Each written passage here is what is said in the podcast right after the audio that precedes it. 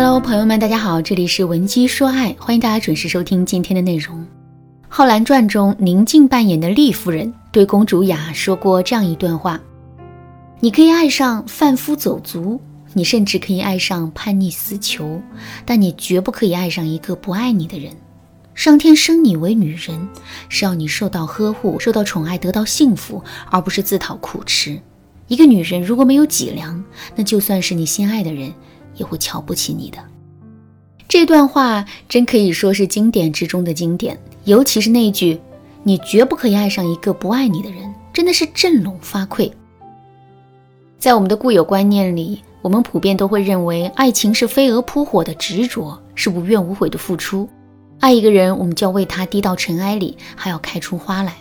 但其实啊，一段健康的感情，首先应该让我们感受到能量、爱和自信。试想一下，如果在一段感情中，我们时常会被失望和痛苦包围，那么这段感情还有什么意义呢？这个道理其实并不难懂，可是公主雅偏偏不懂，她没有听丽夫人的话，而是义无反顾地继续纠缠秦王孙，一直追到了秦国。为什么公主雅会这么一意孤行呢？其实啊，这完全是因为四个字：低自尊感。什么是低自尊呢？其实啊，这就跟我们身上的痛感是一样的。一根针扎在了手心上，我们立刻感觉到疼，然后呢，迅速的把手掌拿开。本质上，痛感是对我们身体的一种提醒和保护。自尊感也是如此，唯一不同的是，痛感保护的是我们的身体，自尊感保护的是我们的精神和心理。明白了什么叫低自尊，我们就能知道什么是低自尊感。其实，所谓的低自尊感，就是对于那些损害我们的心理和精神的行为，我们的反应很迟钝、不敏感。低自尊感在我们每个人的身上都有着方方面面的体现。具体到感情中，最常见的表现有以下两点：第一，内心很自卑，极容易被感动，内心极容易满足，感觉自己不值得被爱，所以总想着用超量的付出去换取爱。第二，原则和底线意识模糊，为了爱可以不顾一切。当然啦，如果你想百分之百的确定自己是不是一个低自尊感的人，仅仅靠这两个标准啊是绝对不够的。你可以添加微信文姬说爱五二零，文姬说爱的全拼五二零，来获取导师的免费指导。在感情中啊，公主雅就是一个低自尊感的人，所以她才会对秦王孙纠缠不休的。其实啊，在现实生活中，像公主雅这样的姑娘也并不在少数。也许在你身边啊，就有一个被渣男骗财骗色，可还是舍不得离开对方的傻闺蜜。也许那个被老公戴绿帽子的女同事又来找你诉苦了，可是当你劝她离婚的时候，她又再一次岔开了话题，或者是选择了沉默。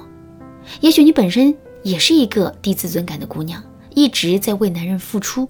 甚至是一直在讨好男人，可最后换来的却是男人的肆无忌惮和冷漠。如果真遇到这种情况，我们到底该怎么办呢？下面我来教给大家两个方法。第一个方法，将自己对自己的认知具体化，并投射到他人的身上。上面我们也说了，低自尊者的内心啊，一般会有很重的自卑情节。这种自卑情节会让她觉得自己配不上眼前的这个男人，所以这些姑娘的心目中啊，男神能够答应跟自己在一起，这就已经是自己的福分了，哪里还敢有更多的奢求呢？怎么才能消除这种自卑感呢？其实我们自认为的不足和缺点，不过就是我们在内心自导自演的一出悲剧，事实根本就不是这样的。所以，我们一定要不断的跟外界去对比，从而让自己意识到这一点。怎么去对比呢？首先，我们一定要把自己对自己的认知具体化。比如，我们发自内心的觉得自己很丑，并且呢，因此觉得自己配不上男人。可是，我们到底是哪里丑呢？是五官不端正，小腿比较粗，还是个子不高，皮肤粗糙呢？找到了具体的原因之后，我们才能理清思路，并且呢获得解决问题的信心。接下来我们要做的就是把我们自认为的缺点投射到他人的身上，并且通过两者的对比来为自己增添信心。比如，我们是因为个子不高，觉得自己很丑的，而这个时候，我们就要找一个跟自己的个子差不多，但是被公认为美女的例子。然后，我们还要告诉自己，跟我是一样的个子啊，为什么别人都喊她美女呢？看来身高并不是衡量美丑的唯一标准，所以我也没必要因此感到自卑。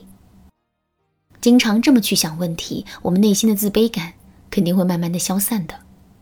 自卑感消散了，我们的自尊感自然就得到提升了。第二个方法，练习说不，敢于表达自己的想法和感受。自尊感很低的另一个表现是原则和底线意识模糊。为什么面对男人的冷漠、欺骗，甚至是背叛、出轨，我们依然不愿意离开他呢？其实啊，这完全是温水煮青蛙的效果。就拿出轨这件事情来说吧，在正式出轨之前，男人肯定有过很多不检点的行为，比如他会大半夜跟公司的女同事聊天，或者是单独请异性吃饭、看电影等等。面对男人的这些表现，如果我们一句话都不说，或者是男人随便解释两句我们就妥协的话，那么男人就会认定我们好欺负，胆子也会变得越来越大。一直到敢出轨的地步，所以想让男人尊重我们的原则和底线，我们在任何一件涉及到原则的小事上，都要敢于对男人说不。低自尊的姑娘呢，就是因为不敢说不，才会一步步的失去原则和底线的。为什么低自尊的姑娘不敢说不呢？很简单，因为他们把说不的代价想象的过于严重了。他们会发自心底的认为，只要拒绝了男人，男人对他们的好感就会消耗殆尽，这段感情也会随之走到终点。所以，想要提升自尊感啊，并且坚守住自身的原则，我们就一定要养成对男人说不的习惯。首先，我们要不断的通过身边的小事练习对男人说不。比如说，两个人一起去餐厅吃饭的时候，男人点的菜，我们不要都说喜欢，偶尔挑出一两道菜来发表一下自己的反对意见。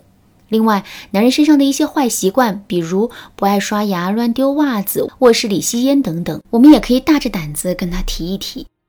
总之呢，只要我们尝试过对男人说不，我们就不会有太多的心理负担了。